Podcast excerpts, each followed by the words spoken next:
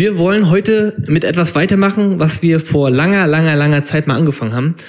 Ähm, und zwar, weiß nicht, ob, ich weiß auch nicht äh, das Datum genau, aber wir haben vor ein paar Monaten sogar ähm, mit einer Serie angefangen, die hieß ähm, der Wegweiser Heilsgeschichte. Also wir haben quasi einmal freitags so die Einführung in Heilsgeschichte gehört. Da habe ich so ein bisschen erklärt, was ist Heilsgeschichte, na, was ist damit gemeint. Und ähm, ich sehe eure fragenden Gesichter ein bisschen, aber ähm, ich gebe ein kleines ähm, Update nochmal. Und zwar ging es das letzte Mal um Einleitung ähm, der Heils Einführung der Heilsgeschichte. Und ganz kurz gesagt geht es in der Heilsgeschichte darum, dass, ähm, dass es darum geht, die, die Schöpfung wiederherzustellen. Ja, Gott hat die Erde geschaffen, Gott hat die Menschen geschaffen und genau diesen Zustand, der ist gebrochen und diesen Zustand ähm, möchte Gott wiederherstellen. Ja, und das ist ein Prozess und diesen Prozess, diesen Weg nennt man Heilsgeschichte. Ne, wir sind als Ebenbild geschaffen worden. Man sieht am Anfang der Bibel, wenn wir auch gleich ein bisschen reinlesen, ähm, sieht man diesen perfekten Zustand, wie Gott die Erde geschaffen hat, wie Gott die Menschen geschaffen hat. Dann zwischendrin die ganzen Stories mit seinem Volk und mit Jesus, mit seinem Sohn.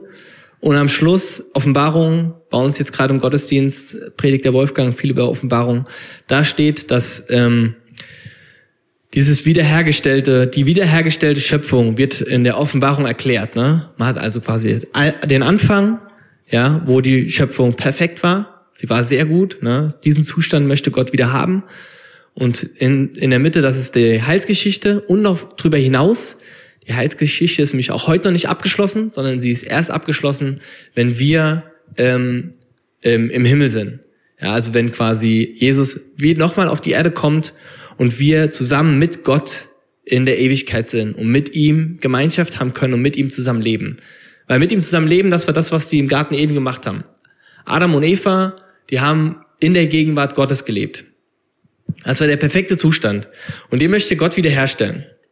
Und heute wollen wir uns ähm, erstmal anschauen, wieso die Schöpfung wiederhergestellt werden muss. Also die Notwendigkeit der Erlösung. Ja, wenn ich keine Notwendigkeit habe, dann muss ich auch nichts erlösen.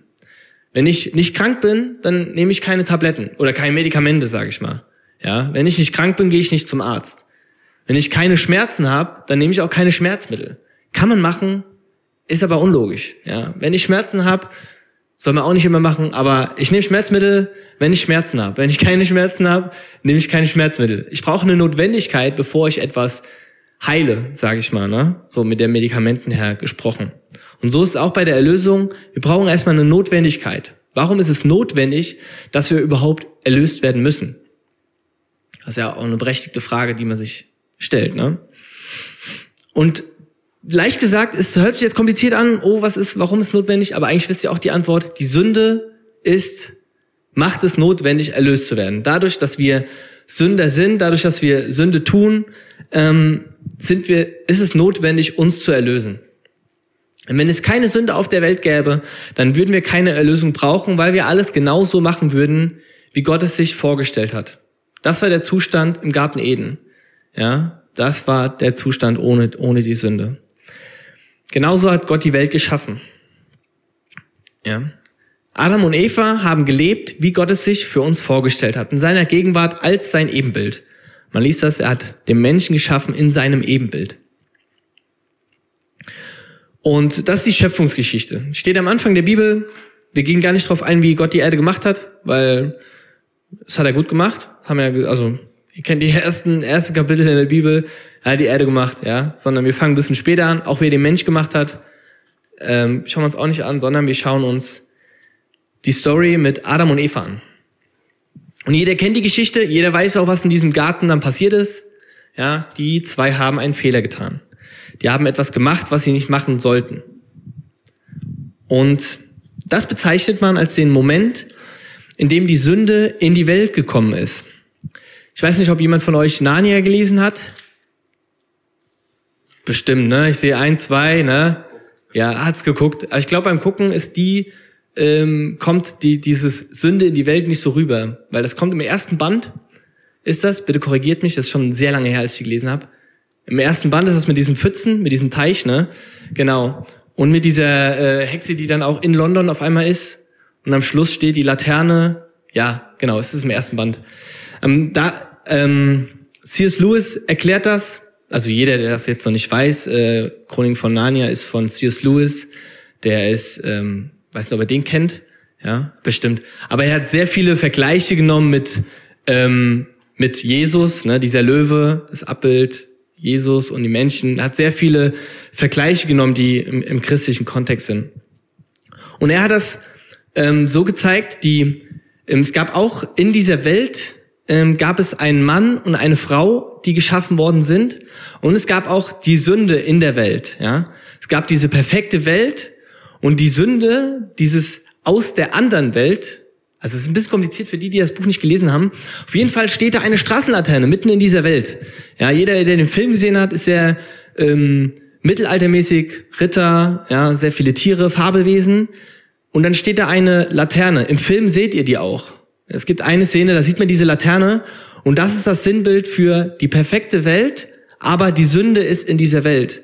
Diese Laterne ist das, was die Hexe, als sie in London war, mitgenommen hat, weil sie sich dran festgehalten hat. Ich weiß nicht, ob sie sich dran festgehalten hat. Irgendjemand hat sich dran festgehalten. Auf jeden Fall ist die Laterne in Narnia.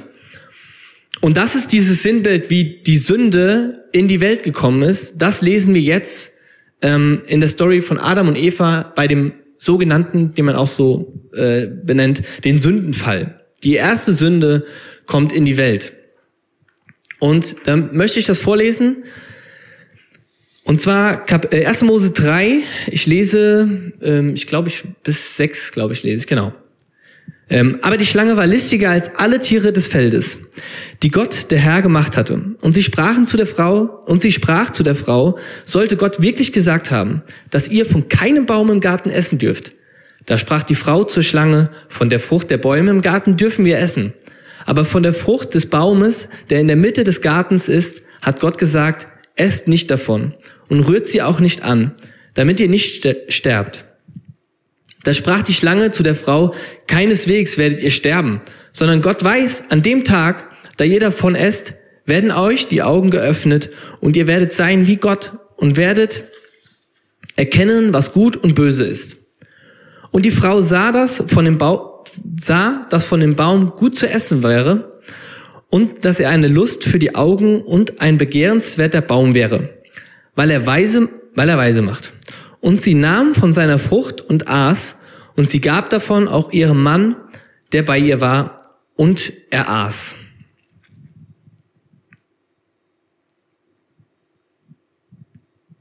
Genau, das ist eigentlich so in diesen sechs Versen wird dieser Sündenfall des Menschen erklärt, wie, diese, wie die Sünde in die Welt gekommen ist.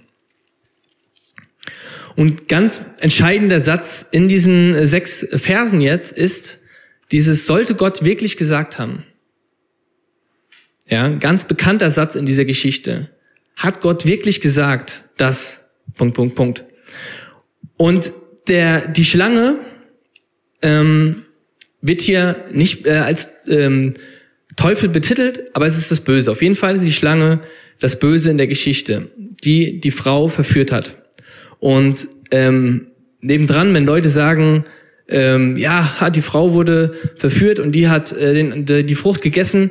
Naja, ihr Männer, äh, der Mann hat genau nebendran wahrscheinlich gestanden und hat kein Wort gesagt. Die Frau hatte wenigstens den Mut gehabt, dieser Schlange zu äh, widersprechen am Anfang und ihr zu äh, ähm, ihr die Stirn zu bieten im ersten Satz. Und der Mann hat nebendran gestanden, hat nichts gesagt. Aber die Schlange hat gesagt, sollte Gott wirklich gesagt haben, dass ihr von keinem Baum im Garten essen dürft.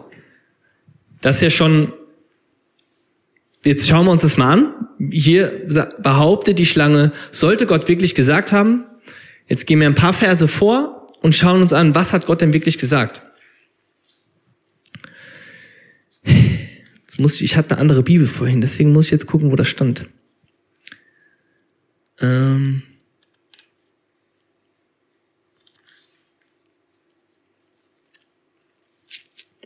ja, hier. Ähm, ähm, Kapitel 2, ab Vers 15 lese ich mal vor. Und Gott der Herr nahm den Menschen und setzte ihn in den Garten Eden damit er ihn bebaue und bewahre. Und Gott der Herr gebot dem Menschen und sprach, von jedem Baum des Gartens darfst du nach Belieben essen. Aber von dem Baum der Erkenntnis des Guten und des Bösen sollst du nicht essen. Denn an dem Tag, da du davon isst, musst du gewisslich sterben. Das ist, was Gott gesagt hat. Und was sagt die Schlange? Die Schlange sagt, äh, Kapitel 3, Vers 2, äh, 1, sollte Gott wirklich gesagt haben, dass ihr von keinem Baum im Garten essen dürft. Das sind die Worte der Schlange. Sie fängt da schon an, die Frau, die Eva, zu verunsichern. Und Eva antwortet. Eva sagt, von der Frucht der Bäume im Garten dürfen wir essen, aber von der Frucht des Baumes, der in der Mitte des Gartens ist, hat Gott gesagt, esst nicht davon und noch mehr und rührt sie auch nicht an, damit ihr nicht sterbt. Sie übertreibt schon. Das hat Gott gar nicht gesagt. Was hat Gott gesagt? Ihr dürft nicht von dieser Frucht, von dem Baum inmitten des Garten essen. Er hat nicht gesagt, rührt sie ja nicht an, sonst werdet ihr sterben, sondern er hat nur gesagt, ihr dürft nicht von dieser Frucht essen. Eva fängt schon an zu übertreiben. Und dann fängt die Schlange weiter an, Vers 4, oder da fängt Eva schon, sie übertreibt schon, und Eva fängt schon an zu zweifeln. Und dann ab Vers 4, da sprach die Schlange zu der Frau, keineswegs werdet ihr sterben, sondern Gott weiß, an dem Tag, da ihr davon esst, werden euch die Augen geöffnet und ihr werdet sein wie Gott und werdet erkennen, was gut und böse ist. Die Schlange geht gar nicht darauf ein, was sie falsch gesagt hat. Sie hat vorher ganz klar gelogen. Eva hat es ja auch entlarvt hat er auch gesagt, das stimmt ja gar nicht. Wir dürfen von allen Bäumen essen, außer von, der ein, von dem einen Baum nicht. Ist der Schlange egal. Sie manipuliert Eva und erzählt Eva Lügen. Und geht auch gar nicht weiter darauf ein, dass sie vorher gelogen hat. Und die Schlange behauptet Dinge, die nicht wahr sind. Sie behauptet etwas, was Eva nicht kontrollieren kann. In, dem Moment, in der momentanen Situation kann Eva das nicht kontrollieren. Und somit unterstellt Gott, äh, unterstellt Eva Gott Dinge, die nicht wahr sind. Oder nee, andersrum. Die Schlange. Die Schlange unterstellt Gott Dinge, die nicht wahr sind. Die Schlange unterstellt Gott, dass, ähm, dass Gott nicht möchte, dass sie von der Frucht essen, weil er Angst hat, weil er weiß, an dem Tag, da ihr davon esst, werdet euch die Augen geöffnet. Das stimmt ja auch nicht. Wir haben vorhin gelesen, sie sollen nicht von dieser Frucht essen, weil weil wenn sie von der Frucht essen, werden sie sterben. Das ist die Konsequenz. Nicht, weil ich nicht möchte, dass ihr so werdet wie ich, sondern sie werden sterben, wenn sie von dieser Frucht essen. Und dadurch, dadurch, dass die Schlange äh, eine Lüge über Gott erzählt, nimmt Eva etwas Falsches an von Gott. Sie hat eine Annahme gegenüber Gott. Sie nimmt an, dass Gott gesagt hat, wir dürfen davon nicht essen, weil er nicht möchte, dass wir genauso werden wie er. Das ist die Annahme, die Eva hat durch die Schlange. Und das ist auch das, was, was hier eine Beziehung zerstört. Ne? Diese Annahme, die Eva hat Gott gegenüber, zerstört die Beziehung zwischen Eva und, äh, Eva und Gott. Und Annahmen sind auch Dinge, die bei uns Menschen Beziehungen zerstören. Ja, ihr kennt das. Wenn man eine Annahme hat einer anderen Person gegenüber. Man sagt zum Beispiel, ja, der hat das bestimmt extra gesagt, weil er mich nicht leiden kann. Er hat bestimmt aus dem, aus dem Grund etwas behauptet, weil er mir wehtun will, weil er mich nicht leiden kann. Anders gesagt, ja natürlich, der möchte, dass wir äh, Codenames spielen, weil er ganz genau weiß, dass das Spiel nicht leiden kann. Annahmen, das ist erstmal eine Annahme. In harmlos gesagt, ne? Aber ihr kennt auch andere Annahmen irgendwie, ne? Der macht das doch nur, um mich zu ärgern. Das nehme ich mal an. Ja. Aber oft werden Beziehungen zerstört, weil der eine annimmt, dass der andere etwas tut, aus einer gewissen Motivation her, dem anderen weh zu tun. Und das ist oft eine Annahme. Ich weiß nicht, ob das, ob ihr das bei euren Geschwistern erkennt man das oft, aber ich erkenne das bei bei uns zu Hause, so unter Geschwistern, weiß man ganz genau, dass jemand etwas in einem bestimmten Ton sagt, um einen irgendwie ein bisschen zu ärgern auch. Ja? So einfach, man weiß ganz genau, wie man den Anfang anderen ein bisschen necken kann, wie ich dann einfach so bestimmte Dinge sage, bestimmt betont und schon ist der andere getriggert. Schon sagt, ey, du sagst das doch nur, um mich zu ärgern. Ja? Du weißt doch ganz genau, dass ich das nicht mag. Ne? So, bei uns ist es keine Annahmen, sondern da wird das straight auch gesagt auch. Aber oft bei anderen Situationen ist es dann eine Annahme. Man nimmt dann an, boah, der hat das nur gesagt, nur weil er mich ärgern will. Vielleicht ist es bei meinen Geschwistern auch oft eine Annahme, dass es, sie es vielleicht auch nicht extra machen, ähm, um mich zu ärgern. Aber es ist eine Annahme und ich kann nur durch eine Sache diese Annahme aufdecken, um die Beziehung heil zu machen, weil eine Annahme zerstört eine Beziehung. Ja, wenn ich annehme, dass jemand etwas tut, um mich zu ärgern, dann zerstört das diese die, die Beziehung zu dieser Person. Ist ganz normal. Ich weiß nicht, ob ihr das kennt, ob ihr eine Beziehung habt zu einem, äh, einem Freund, einer Freundin, Geschwister, Eltern, irgendwer aus der Gemeinde, vielleicht Jugendpastor, ähm, wo ihr Dinge annehmt. Wo ihr annehmt, der tut zum Beispiel etwas, um mich zu ärgern, der kann mich nicht leiden, ähm, ich bin nicht, keine Ahnung, gut genug für den. Das ist auch eine Annahme, die in eine andere Richtung geht auch, ne? Ja. Und Annahmen beeinflussen unsere Beziehung. Und wenn ihr das kennt, wenn ihr das auch schon mal erlebt habt, so eine Annahme, wo ihr vielleicht etwas über jemand anderen annehmt oder jemand äh, über euch was annimmt, dann wisst ihr auch, wie schwer es ist, diese Annahmen loszuwerden. Wie schwer es ist, im Kopf, seinen Kopf frei zu machen von dieser Annahme, dass er das nur macht, um mich zu ärgern. Ja. Es ist super schwer. Wenn ich nicht mit der Person darüber rede, ist es schwer, eine Annahme loszuwerden in unserem Kopf. Und das ist genau der Schlüssel. Ja, es muss ausgesprochen werden, ans Licht kommen, damit Annahmen verschwinden. Ich muss auf die Person zugehen, muss mit der Person reden und muss sagen, zum Beispiel mal, in dem Beispiel von meinen Geschwistern, muss ich sagen, ey Marvin, kann das sein, dass du das nur machst, um mich zu ärgern? Ähm, ja, mache ich. Ach so, alles klar, gut. Die Annahme ist weg. Ja, aber ähm, es wird aufgeklärt und dadurch wird eine Beziehung heil. In einer anderen Annahme, zum Beispiel, wenn man annimmt, dass jemand einen nicht mag, dass man nicht gut genug für den ist, dass er nichts mit einem zu tun haben möchte. Das sind ja alles Annahmen, die eine Beziehung zerstören. Bei Eva war das genauso. Wenn Eva mit Gott gesprochen hätte wenn Eva mit Gott gesprochen hätte, dann wäre die Schlange entlarvt geworden. Weil die Annahme zerstört, also sie wäre weg gewesen, die Annahme. Weil durch Kommunikation, durch Reden mit dem anderen ist die Annahme weg und es ist Sicherheit da. Ich nehme nicht mehr an, dass du mich nicht leiden kannst, sondern jetzt weiß ich, dass du mich nicht leiden kannst. Oder das stimmt gar nicht, der kann mich leiden, der will die ganze Zeit irgendwie Kontakt mit mir haben, aber wir haben gegenseitig irgendwas angenommen. Und wenn Eva mit Gott gesprochen hätte, dann wäre die Schlange entlarvt geworden. Und das Bild Schlange ist auch ganz interessant hier in dem Text.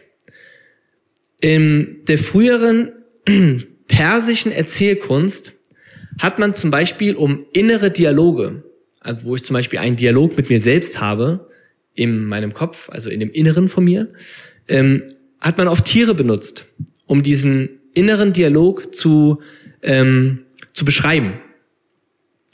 Und hier, was die Schlange mit Eva macht, ist ein, äh, ein, ein Dialog, der oft bei Menschen, bei uns Menschen vorkommt. Der innere Dialog, der wie eine Schlange hin und her windet. Der immer wieder hin und her, ja. Die Schlange sagt was, die Eva sagt wieder was dagegen und zack ist die Schlange auf einmal wieder bei was anderem sagen. Egal was sie vorher gesagt hat. Es ist wie ein Dialog, ein innerer Dialog wie eine Schlange. Hat Gott wirklich gesagt? Dieses Zweifeln sehen, auch im Kopf. Sollte Gott wirklich gesagt haben? Beispiel. Habe ich wirklich Jesus angenommen? Sind mir alle Sünden vergeben? Das ist dieser schlangeninnere Dialog. Gott sieht keinerlei Schuld mehr an mir und ich bin makellos und heilig vor ihm. Fragen, die uns dann zum Zweifeln bringen. Innerer Dialog wie eine Schlange, der uns zum Zweifeln bringt. Aber auch andersrum oder negativ gesehen, sollte Gott wirklich gesagt haben, dass ich meine Feinde lieben soll oder meine Nächsten, da gibt es doch bestimmt eine Ausnahme. Sollte das Gott wirklich gemeint haben, dass ich den und den äh, lieben soll? Hat Gott wirklich gesagt, dass innere Zweifeln wie eine Schlange hin und her schlängelt? Und Zweifeln an sich, hören wir auch oft, Zweifeln an sich ist nicht schlimm. Das haben wir auch ähm, an anderer Stelle schon gehört. Wenn wir ähm, zum Beispiel Fragen an Gott haben, also mit Fragen gegen mir Gott sogar die Ehre, weil wir nicht blind alles glauben. Ja, Gott hat uns nicht als Marionetten geschaffen, als Roboter alles blind zu glauben, sondern auch Dinge zu hinterfragen, natürlich. Ja, woher weiß ich denn, dass Gott Liebe ist? Wo sehe ich das denn? Dass Gott die Wahrheit ist, dass Jesus die Wahrheit ist. Ja, dass Jesus Gottes Sohn ist. Natürlich darf man das hinterfragen. Auf jeden Fall. Weil wir nicht blind alles glauben sollen. Und auch bei Eva ist nicht das Hinterfragen das Problem, sondern sie stellt Gott in Frage. Dadurch, dass sie die Frucht ist, hinterfragt, also hinterfragt sie nicht Gott, sondern sie stellt Gott in Frage. Sein Wille und seine Gebote. Und sie glaubt der Unterstellung der Schlange. Es ist ein Unterschied, ob ich ähm, mich Dinge frage und der Wahrheit nachjage oder Gott in Frage stelle. Ja, ob ich mich frage, ja, wo ist denn Gott Liebe? Und mich auf die Suche mache, in seinem Wort danach zu forschen und zu suchen und zu, um zu erkennen, wo, wo wird geschrieben, dass Gott Liebe ist. Oder ich sage, ja, ich stelle Gott in Frage. Ja, Gott ist nicht Liebe. Und lasst uns darauf aus sein, die Wahrheit herauszufinden und nicht nach Annahmen zu handeln. Lasst uns in seinem Wort entdecken, was Gott wirklich gesagt hat.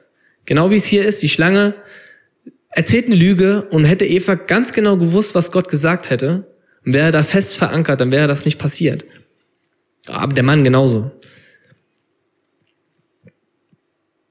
Und das sind oft Menschen, die, die nicht der Wahrheit nachjagen und mit der Bibel begründen. Die legen sich in Gott dann so aus, wie es ihnen irgendwie passt. Soll das wirklich Gottes Wille sein, mit dem Sex bis zur Ehe zu warten? Sollte Gott wirklich was dagegen haben, wenn ich einmal am Wochenende einen über den Durst trinke? Jesus hat Wasser, äh, hat aus Wasser Wein gemacht. Und das sind alles Fragen, die man hinterfragen kann, wo man aber anhand dieser Fragen auch auf die Suche geht, zu entdecken, wo steht denn was? Zum Beispiel Thema Alkohol oder Sexualität in der Bibel. Wo, wo finde ich was? Lass uns mit Gott ins Gespräch gehen, ihn suchen und mit ihm reden. Wir, wir glauben an einen lebendigen Gott. Wir glauben an einen Gott, der auferstanden ist von den Toten und der heute noch da ist. Wir glauben daran, dass Gott handelt und auch Gott zu uns redet.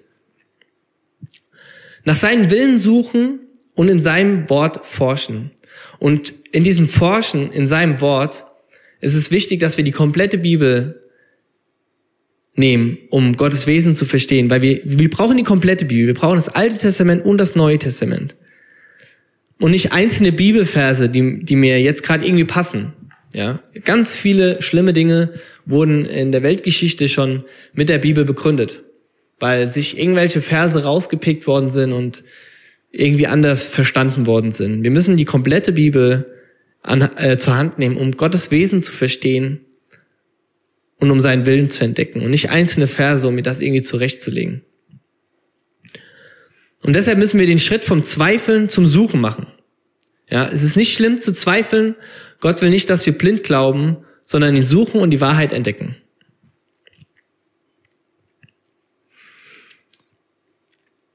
Und jetzt hat Eva und Adam haben die Frucht gegessen. Und nicht die Frucht zu essen war die erste Sünde, sondern Gott in Frage zu stellen und wie er sein zu wollen.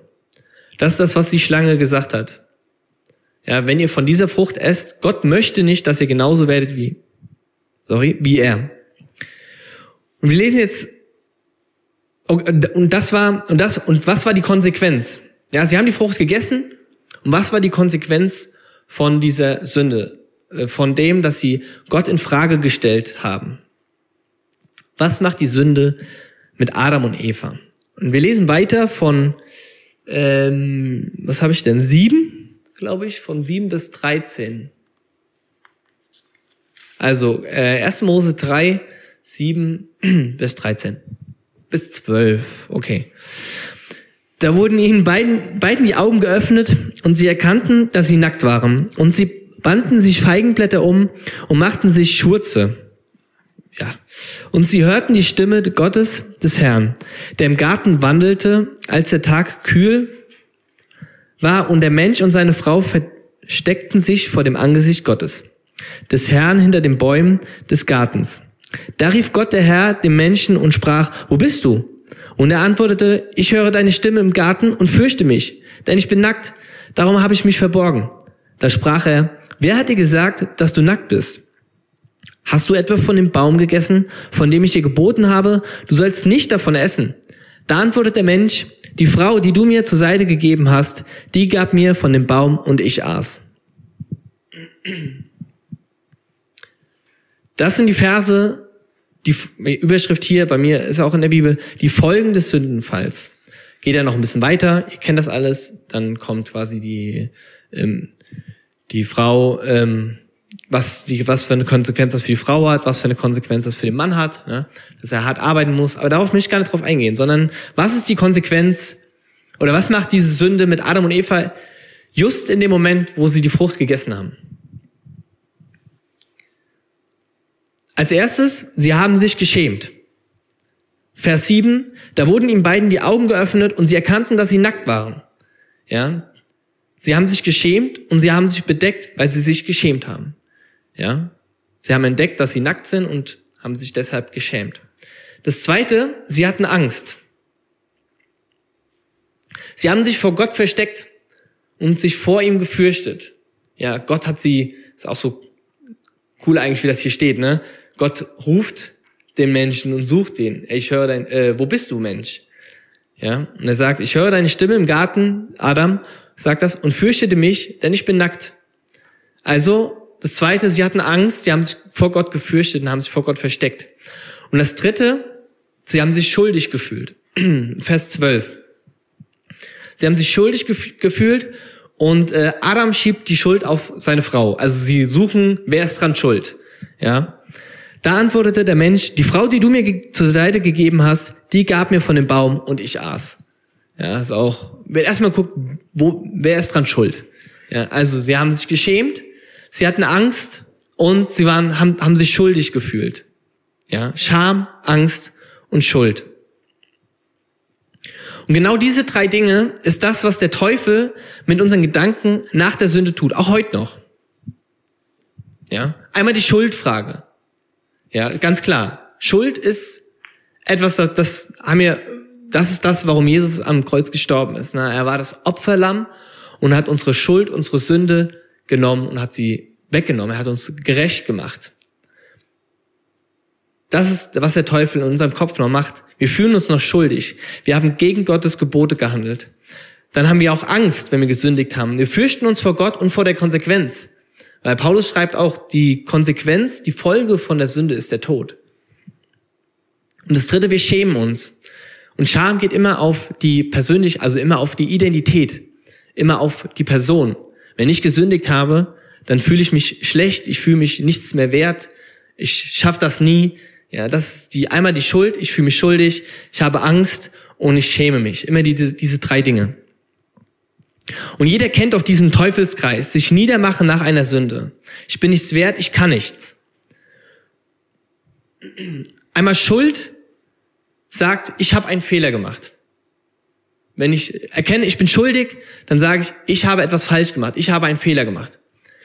Aber wenn ich aus der Scham rausspreche, Scham sagt, ich bin ein Fehler.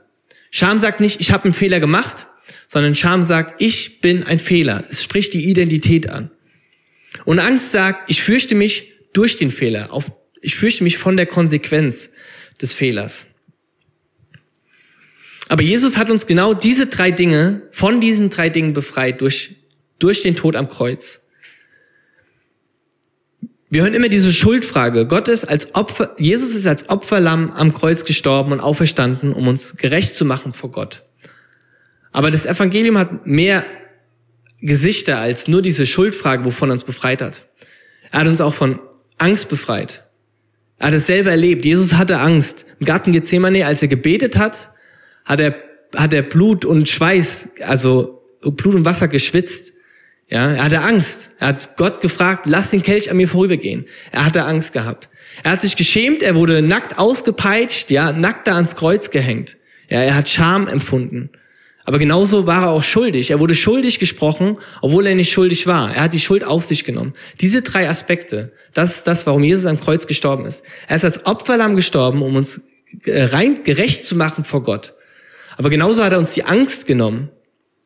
Die Angst von der Sünde, von der Konsequenz der Sünde. Ja, vor diesem Herrscher der Lügen, ja, den Tod. Da hat er, davon hat er uns befreit von dieser Angst. Er hat uns auch die Scham genommen, die unsere Identität angreift. Zu sagen, ich bin nichts wert. Ja, er hat, hat uns eine Identität gegeben, für die wir uns nicht schämen müssen. Wir sind Kinder Gottes und kein Fehler. Und mit jeder Sünde möchte der Teufel uns diese drei Lügen einreden. Wie die Schlange im Garten. Dieser innere Dialog, wie eine Schlange schlängend im Kopf. Dieser Prozess, der bei uns ja anfängt. Oder wer kennt's nicht? Gott hat uns die Sünden, Jesus hat uns die Sünde vergeben. Und oft ist dieser Prozess, dass wir uns erstmal selber vergeben müssen. Und Teufel bedeutet, also im Griechischen wird das mit Diabolos, dann in Deutsche auf äh, Teufel übersetzt. Und Diabolos bedeutet so viel wie der Durcheinanderbringer. Und das ist eigentlich genau das, was die Schlange hier auch gemacht hat. Ne?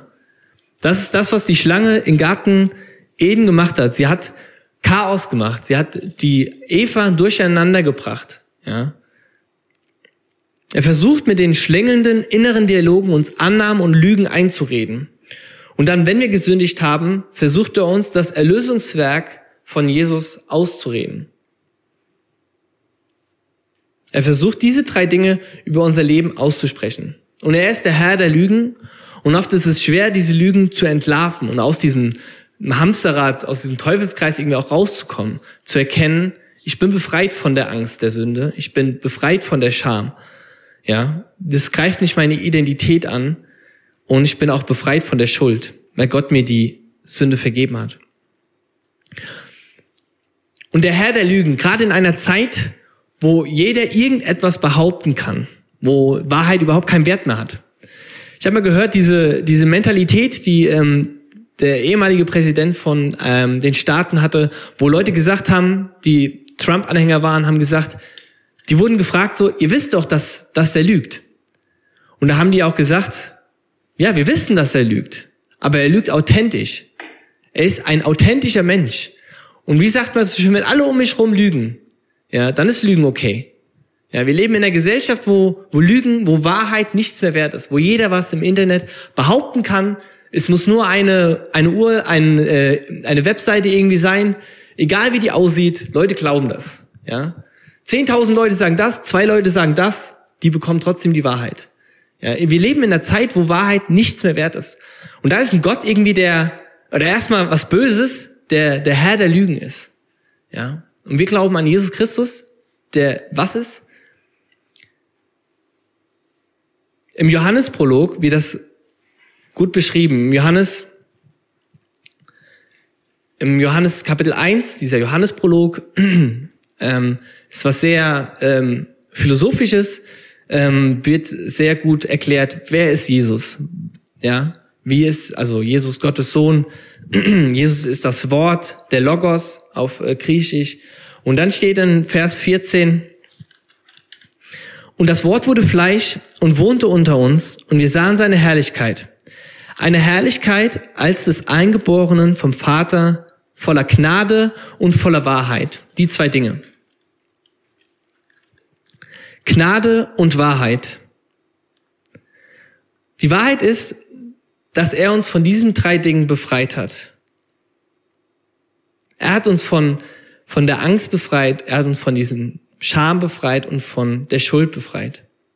Egal was der Teufel sagt, er hat uns von der Schuld durch, er hat uns die Schuld vergeben durch seine Gnade.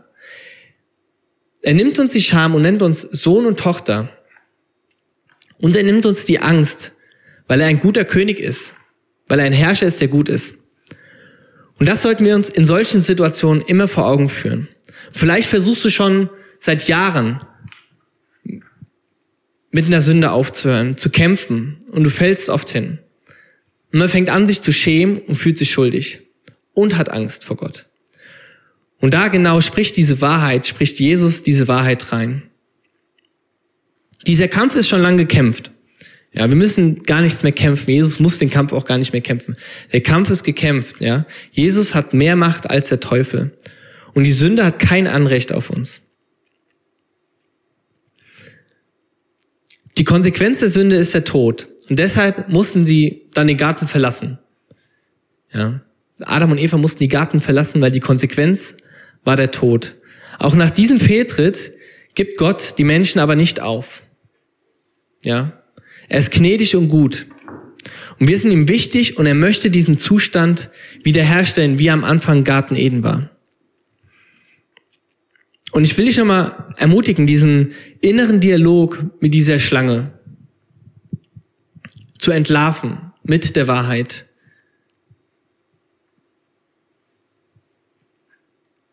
Weil wir sind ihm wichtig und Gott möchte diesen Zustand wiederherstellen. So wie er am Anfang war, im Garten Eden und wie wir am Schluss lesen in der Offenbarung.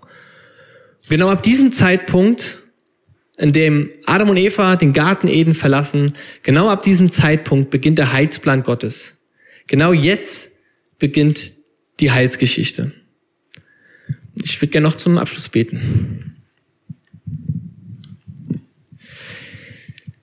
Ja, Jesus, ich danke dir für dein Wort. Ich danke dir dafür, dass du durch dein Wort mit uns sprichst. Ich danke dir davon, dass, äh, dafür, dass du äh, uns nicht aufgibst, dass du auch Adam und Eva nicht aufgegeben hast, dass du die Menschen diesen Plan ähm, mit uns Menschen nicht aufgegeben hast, sondern in, mit uns gehst und in, in der Vergangenheit schon mit uns gegangen bist und auch jetzt in der Zukunft, in der Gegenwart, in der Zukunft mit uns gehst und diesen Zustand wiederherstellst, in deiner Gegenwart zu sein, mit dir in Gemeinschaft zu leben, dein Angesicht zu sehen, ja, was noch keiner gemacht hat, noch keiner hat dich gesehen, Jesus. Und ich bete einfach darum, dass du dass du uns ja da nicht alleine lässt. Und ich bitte dich einfach, dass du uns auch hilfst, diesen, diesen schlängelnden, schlangen inneren Dialog zu entlarven und deine Wahrheit darüber zu sprechen. Die Wahrheit, dass du am Kreuz gestorben bist für unsere Schuld, dass du uns reingewaschen hast. Ja, du hast uns die Schuld vergeben, du hast uns die Sünden vergeben. Du hast uns die Scham genommen, du hast uns eine Identität gegeben, die ja, die Königssöhne und Königstöchter bedeutet, wir sind deine Kinder. Ja, wir haben eine Identität bekommen, die in dir verankert ist. Wir sind deine Erben. Jesus, und du hast uns auch die Angst genommen.